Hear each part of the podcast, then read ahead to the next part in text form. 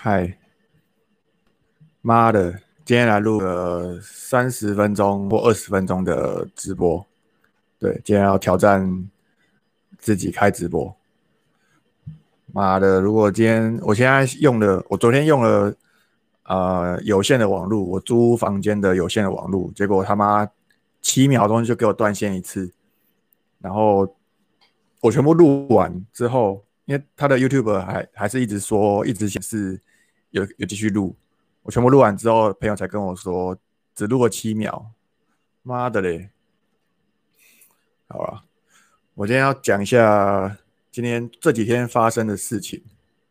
昨天呢，昨天我去参加跑酷，在文化中心那里，然后呢，铃铛姐姐有来，然后就在我们在暖身的时候啊。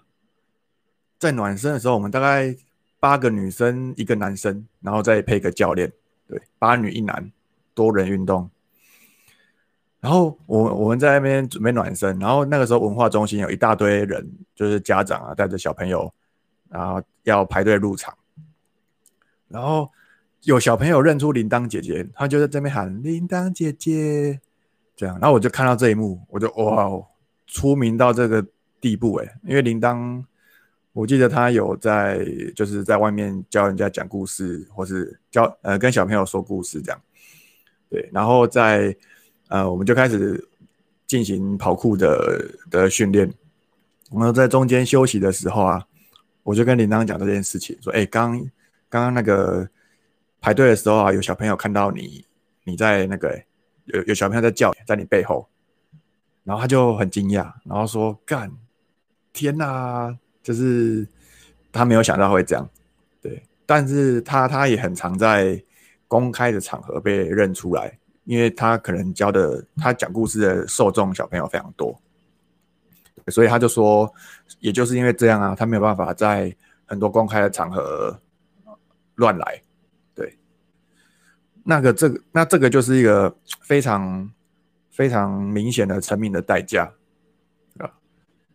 因为你你变有名了，那你收入会变高，你的客人变多的，那你的你在公开场合的时候，你就没有隐私了，对，这是一个一个例子啊。然后，然后另外一个，我让我再度体验到的就是，今天早上在 Facebook，啊，商业思维学院的那个由。尤书凡 GP 这个这个创办人，他在脸书写了一篇，呃，为什么南部、中南部的教学跟活动很难办的一些探讨。然后我我也刚好在看，因为我也是在南部办一些活动啊。然后刚好刚好那个呃廖伟杰，就是六角学院的校长，就 take 我说，哎，好像黄丁丁在。在高雄办的活动，办的 Open m i 也蛮多人的，这样，对，然后我就觉得哇，就是我就建立了欣喜，因为我就赶快跟着去留言说，对啊，我就说我就讲一下说，哎，Open m i 我之前办也是，呃，七十人到九十人，对，那一般的比较震惊的简报型的素人简报型的 Open m i 也有也有大概二十到三十人。这个数量，对，然后，啊，然后我就跟着顺便宣传一下我的粉丝团，因为他们都不认识我，而且这这边有很多大咖，对，然后还有人，呃，他们就看到我的粉丝团，然后王景宏啊，Tony Q 在软体业很有名的中二屁孩，他就有回复我，直接指名回复我，然后有那个 GP 也回复我，这样。我就问我说：“哎呦，你的粉丝团经营一年半哦，不简单。那有没有什么观察？就你看南部这个现象，有没有什么观察到的地方分享一下？”所以我就叭叭，我就我就建立欣喜，我就哎，我一定要在这个时机点好好表现，因为这是难得在软体业的高高流量的人们身上的留言，然后他们 Q 到我了，我我我要趁机讲一下，不然我。我一天到晚都一个人搞一些活动，所以我就，所以我就呃，润饰了一篇，然后很很快的专业的就是一篇回应这样，然后又是对，然后真的有用哎，真的有用。我我也因为我们只是在脸书的一个一个留言的留言的的，就是第二层留言底下而已，干真的有用哎。早这是早上的事情，然后呃晚上晚上的时候啊。就有人 i i x d a 这个这个那个这个组织，好像主打设计师跟 U I U 叉的吧，协设计师 U I U 叉协会的，好像的 leader，他就直接密我，然后说，哎，我看到你那个，我我看到你们那个商业思维的学院啊，然后看到你是南部的搞活动的几个 key man 之一，key man 啊，关键人物。然后，所以就来那个来邀请我参加他们的活动啊，对。然后我就觉得，哇靠，真的是真的是，嗯，在大流量、在大人物底下蹭流量，还真的是蛮有用的。然后我我他妈我的跨越交流喷嘛也多了多了三四个赞吧，可是呢，我必须说啊。有坏处，坏处就是我非常强烈的感觉到，我在蹭他们的粉，然后他他们有一种权力结构，对，一种软体业之内，软体业里面南部啊、北部啊的人，他们有权利、有资源，那只要我跟他们打好关系，他们就会帮我。就像只要你懂海，海就会帮助你一样。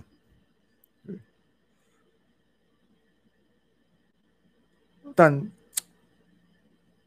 嗯，我觉得这这也算是成名的代价的一种。对你想要有名，你就要承受跟，因为你的名气是建立在有点是跟大家合作之上。所以你就不难不太能够随便的破坏那个合作关系，一旦你破坏了，那本质上你就该没名，因为大家就不喜欢你这样，对吧？这个这个这真的是，嗯，我有点讨厌的事情。我并不想要跟一堆人合作，因为很多人对我来说都是笨蛋，对，就是笨蛋，啊，对啊。好，我想一下，我要补一下昨天的，昨天有没有录到的？啊，如果有有人有想要留言的话，我可以我会回应哦。我昨天想要分，我昨天录录一道录录完，然后但是没有被录出的的东西，就是我参加国外的高敏感人的聚会的经验，对，然后还有我参加台北，呃，台北。有趣的活动的经验，呃，高那个啊，影响我最大的就是那个澳洲高敏感人的聚聚会啊。高敏感人应该大家知道是什么嘛？就是 highly sensitive person，对，他他并不是一种心理上的敏感而已，而而是他的体内，它的有个叫做镜像神经元的东西比较活跃。所以呢，就会导致说，我们这种高敏感人或高敏感族，看到有看到一些刺激来源，比方说光线啊，或者是声音啊，或是图像啊，我我们的感受会比一般人还强烈。举个例子好了，举个例子，啊，你看到远方有一个人在踢足球，那。身为高敏感人呢，我们就可以很轻易的想象自己也在踢足球的那个感觉。那再举个例子，夜店，一般人会觉得夜店就很吵嘛，但是还好，还可忍受。高敏感人放到夜店里面，你把高敏感人放在夜店里面，他就崩溃了，因为声音是挡不住的。对我，我就去过夜店，我就是为了体验去，然后我就崩溃了。对，好，反正。我在澳洲的时候啊，我就看到哎高有高敏感人的聚会在 Misa 点 com 上面，那我就我就报名参加，然后我记得那个那个高敏感人的聚会呢是办在墨尔本的某一个礼拜六的下午两点，然后在一个博物馆面前，然后说哎可以逛一下博物馆这样，然后在一点五十五分的时候呢，我就到现场，然后那边看哎。在看哪里有比较像主办人的，或是主办单位拿个旗子啊之类的的的人，哎都没有，都没看到。然后我也没有看到类似跟我一样参加要参加这种参加的参加者啊。然后啊，到了两点整，终于终于有人开始怪怪的，就是有一票人都不知道在干嘛。然后我就上前问说：“哎，请问你们是要参加这个 highly sensitive person 的 meetup 吗？”然后他们就说：“对。”然后他们也不知道主办人在哪，主办单位在哪里。我就发现哦，有一群一群一小群一小群人在四四落在各处。然后哎，终于过了，再过两分钟，两点两分的时候啊，终于有人出现了啊，主办人出现了。然后大家就开始围绕在他的面前，然后想要。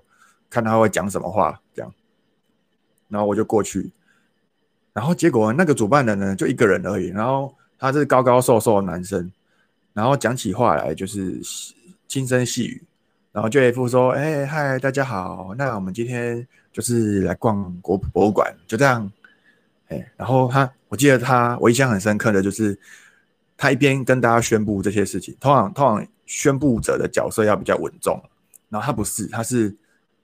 轻浮的、轻佻的，然后动来动去，然后一下子往后退一下，往前，就像就跟一块棉花一样，就跟一块一块棉花一样有趣。然后他就想说，干这样也可以哦。哦，好好好。然后我就跟着，我们就开始要进去博物馆逛街，逛里面的那个历史博物馆。然后高敏感人的聚会呢，因为高敏感人的一个一个弱点就是很难社交，很很呃社交恐惧症。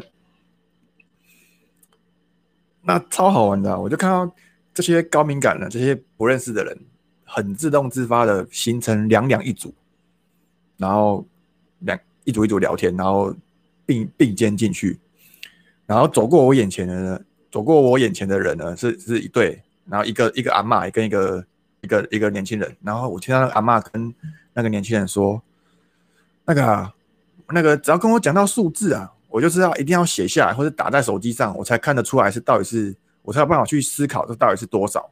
用讲的啊，我都没办法。像比方说 fifty，fifty，它一定我就是一定要打在手机上打五零，这样我才能够知道它是五十的概念。然后我完全能够体会，我在旁边听，我完全能够体会他这个感觉。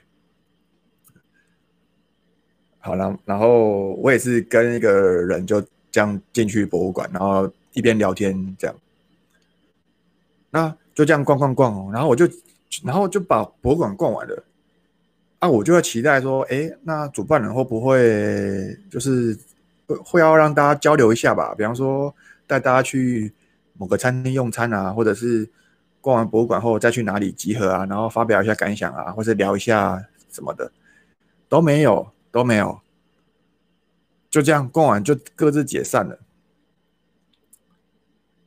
对，这个让我有很强大的感受啊，就是原来这样也可以哦，这样也可以当一个主办人哦。他就只是把这群同职性的人聚在一起，那然后你们各自聊天。你们自己去讨论高敏感人的遇到的困难，然后自己去社交就够了。我就觉得哇，这样真的，然后对我们也蛮有帮助的。因为那场活动，我的确有一些收获。对啊，这个是我在国外参加过最烂的主办人的例子。那。还有一个，还有一个台湾我参加过最烂的，等下讲。那另外呢，呃，有一次啊，为了蹭时间呢，有一次我讲一个，讲一个我在波特兰参加的城市教学聚会，好了，城市教学的的聚会，对，西雅图啊，西雅图，三哎四年前的时候啊，我就是我到西雅图当背包客，然后我也是搜寻在地聚会有什么东西，我就发现。呃，真的有个叫城市教学的聚会，然后它好像开在礼拜三还礼拜四的晚上，对，然后我就报名去看，然后就发现，哎，原来它是一个商业模式啊，就是进去之后，呃，他们先开课，然后教教大家一些 Git 的东西，然后给大家体验了一个小时半之后呢，然后再上来夜配他们的商业课程。对那我就发现哇，这个商业模式真的不错，因为呃，你直接在路上或者网络上发传单或打广告，都呃那个那个门槛比较高。但是如果你先用个免费的活动啊，然后你先把人骗进来，骗到你的场地，然后你在那边用一个半小时给他们体验你的上课的感觉，然后以及。呃，洗脑他们，然后他们就，然后在一个半小时之后呢，再再推出你们之后还有现那个完整的课程可以报名。那这个的确，的确是比较，嗯，比较对人性来说比较容易进去的方式。对，好，那有有一次啊，嗯，因为西雅图的下面。就是南边就是波特兰，然后只要坐公车坐三个小时就会到了。那我当时的沙发冲浪主人，他就他就沙发冲浪是什么？如果想知道，就留言跟我讲。反正我当时住的沙发冲浪的主人，他就跟我说：“你都来西雅图了，那你应该再坐个公车去波特兰看一下，因为那就是一个不同的国家了。”那所以，我我就我就查查查资料，我就真的。呃，买了公车票，坐了三个小时，到了西亚，到了波特兰，对，那我就查当地有什么好好好玩的，就发现，哎，当地也有城市的聚会。然后呢，那个时候 Airbnb 很红，那 Airbnb 在波特兰有一个有一个总部吧，反正之类的。然后那个城市的聚会，就是有有一次跟台湾一样，有两三个讲者，那其中一个讲者呢，就是在就是 Airbnb 在波特兰的的工程师，然后是一个屁孩，然后我印象很深刻的啊，就是我就进去嘛，然后活动开始之前呢，因为这是一个 meet up，是一个它不是一个教学场合，而是一而是一种大家都是工程师，然后大家聚在一起的交流活动。对那所以东现场有一些点心可以吃。那在现场呢，我就发现大家都会问问每个遇到的人说：“What brings you here？” 什么把你带来？什么原因让你出现在这里？什么风把你吹来？这种这个问句，然后就是大家就会解释为我为什么会来这里。这样，我发现这是一个非常非常好的。呃，在社交场合非常好问的一个问题，就是你为什么来这里？你来的原因是什么？What brings you here？什么东西把你带过来？对，好，嗯，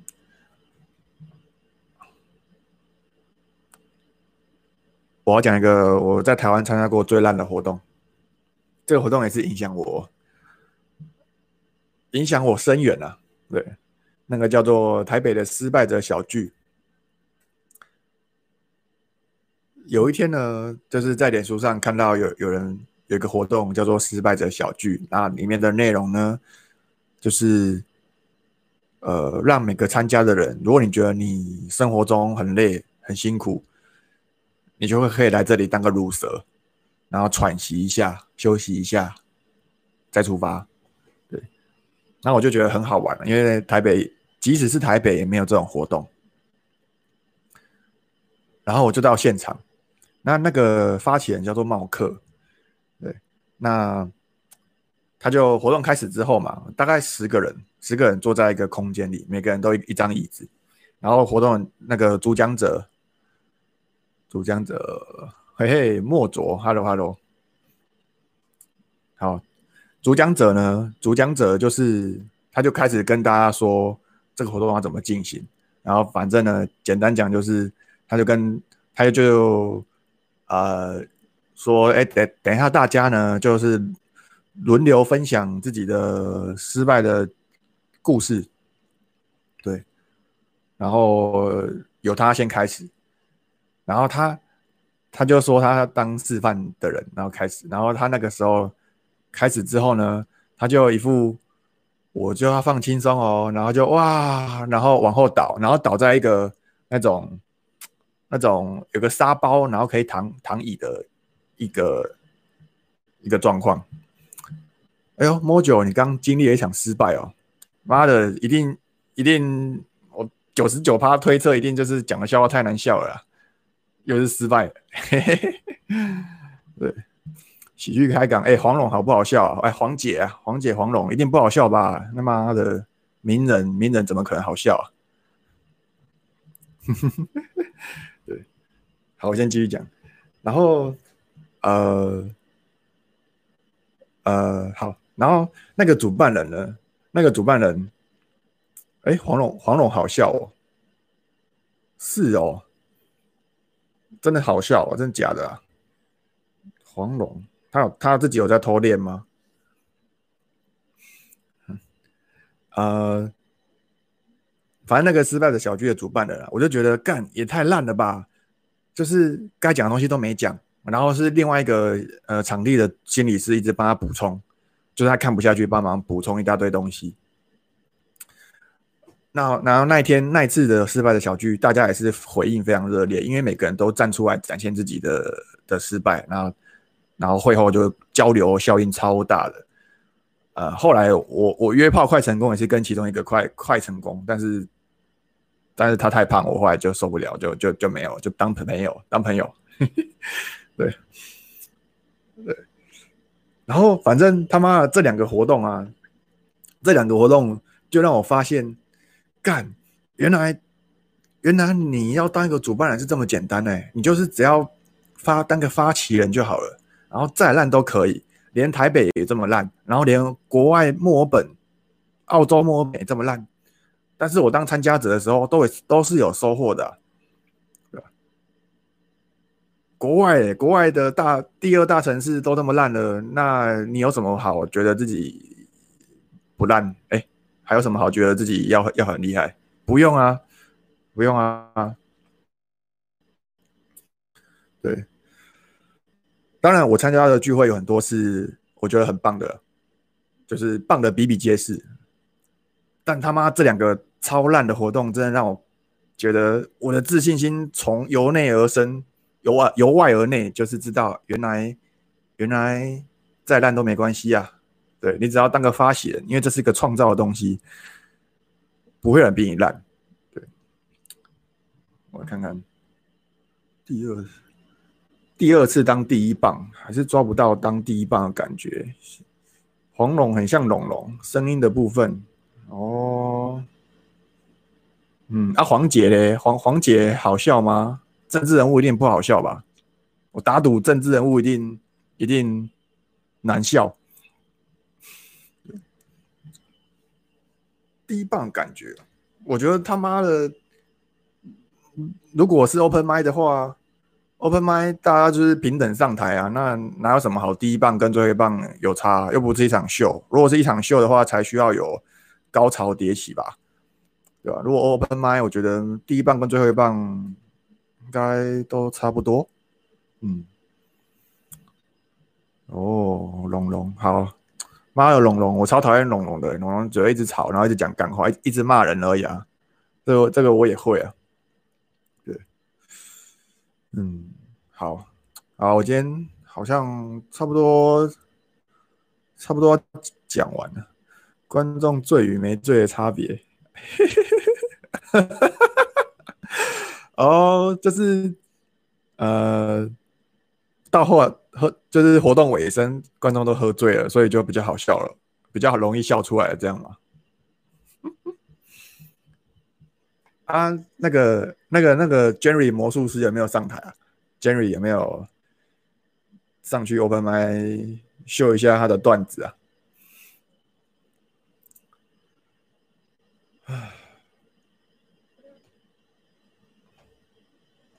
哦，他有讲。好，我第二次直播，哎，昨天是我第一次直播，然后我的心理障碍非常非常的大，因为我从来我做过 p 开始录过影，可是我我没有，我从来都不敢直播，我觉得这种临时要面对这些现场，不知道谁会进来的的那个状况，我其实很害怕，然后，呃。但是我又看越来越多这种直播的形式出现，我就觉得好像好像我应该要挑战一下，然后我就觉得我一定要先做第一次，然后第一次一定是超烂，没关系，烂到爆也没关系，就是当测试，然后跟自己说好，那我先定个目标好了，我就定个我就播二十分钟，直播二十分钟，然后昨天我昨天晚上就在大概十二点整的时候，然后才打开我的录影机，开始按 YouTube 直播。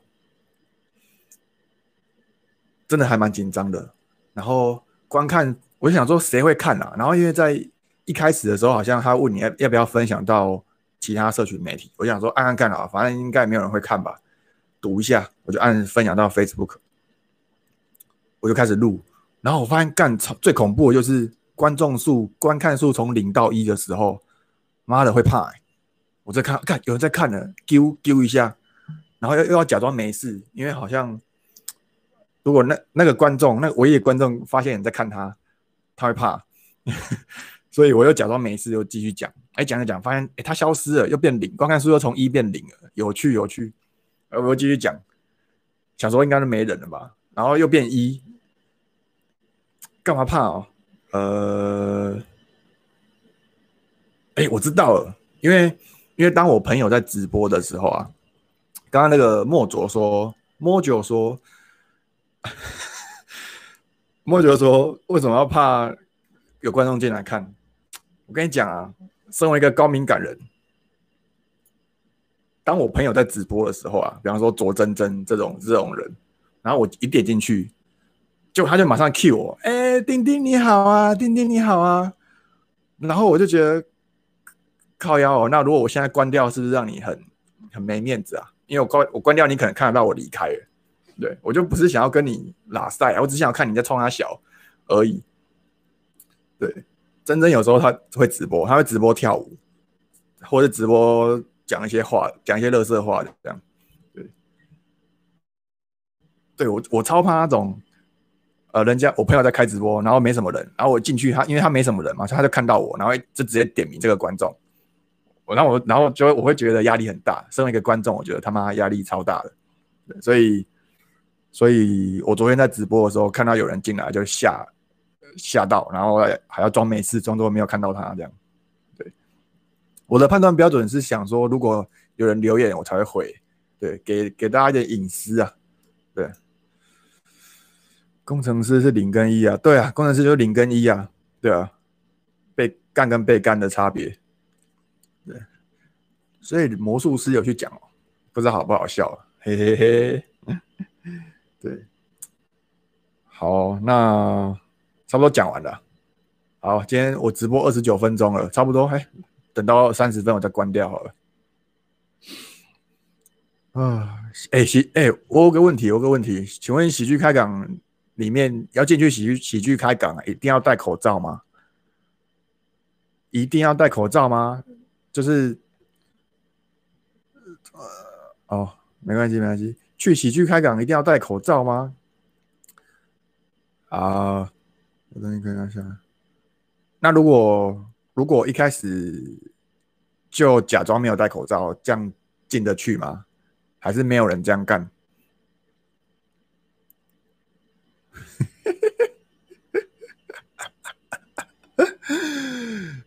哦，好好好。哦，礼貌先带一下，好啊，好啊，好，谢谢莫卓的的回应。好啊，那今天直播到就到就到这边了，谢谢谢大家，